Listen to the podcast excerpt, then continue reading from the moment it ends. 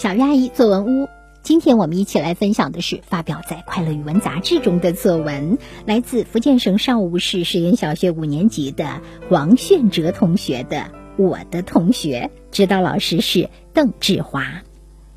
小宋同学的身体胖胖的，脸圆圆的，眼睛小小的。他最常说的一句口头禅就是：“嗯，真不错。”一天，同学聚餐，菜刚上桌，小宋同学就急忙拿起筷子，夹了一块糖醋排骨放进嘴里，闭上眼，细细的嚼了起来，然后惬意的说了一声：“嗯，真不错。”随即风卷残云，哈哈，终于知道他为什么胖了。又一天，自习课上，小宋同学无精打采的趴在桌上，一副快要睡着的样子。忽然，安静的课堂里传来细微的响声，空气中立刻弥漫了一股味道。小宋同学就像打了鸡血似的，顿时来了精神。只见他坐直身子，吸吸鼻子，然后像长颈鹿一样伸长了脖子，不停地向四周搜寻着味源。不一会儿，他像哥伦布发现新大陆一样，指着前面两排的小周，兴奋地压低声音叫道：“啊，原来是你放的呀！”小周的脸顿时像熟透了的苹果一样，恨不得找个地缝钻进去。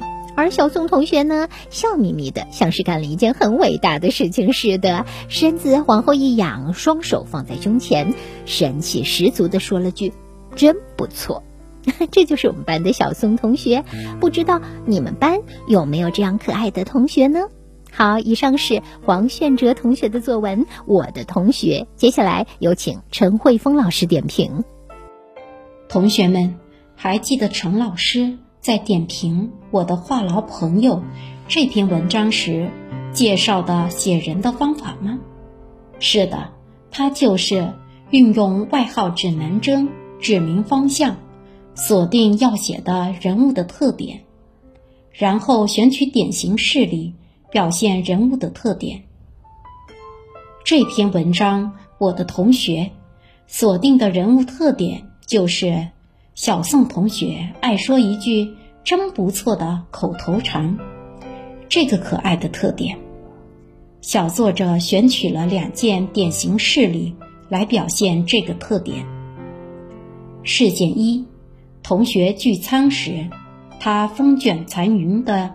惬意说了一句：“真不错。”事件二：自习课上，小宋同学趴在桌上快要睡着时，突闻异味，像发现新大陆似的搜寻到味源后，神气十足的来了一句：“真不错。”小作者所选取的这些事例，就是平时生活中发生的点滴。像小作者这样列举两个或多个事例，其实就是把生活中相关的画面拼在一起。这种方法就叫做画面剪辑法。这两个事例，小作者略写第一件事，详写第二件事。我们聚焦第二件事，小作者是如何描写？才让我们感受到小宋同学的可爱呢。事件里有对小宋的神态描写，比如无精打采、打了鸡血、顿时来了精神，还有他搜寻魏源时传神的动作描写。只见他坐直身体，吸吸鼻子，然后像长颈鹿一样伸长了脖子，不停地向四周。搜寻，找到魏源后，他像干了一件很伟大的事似的，身子往后一仰，双手放在胸前。这些动作、语言、神态的描写，都是直接的细节描写。同学们，我们通过一件详细的事例，集中表现这个人特点的方法。就像拍照时镜头对照一个人进行特写，这种方法就叫做个性特写法。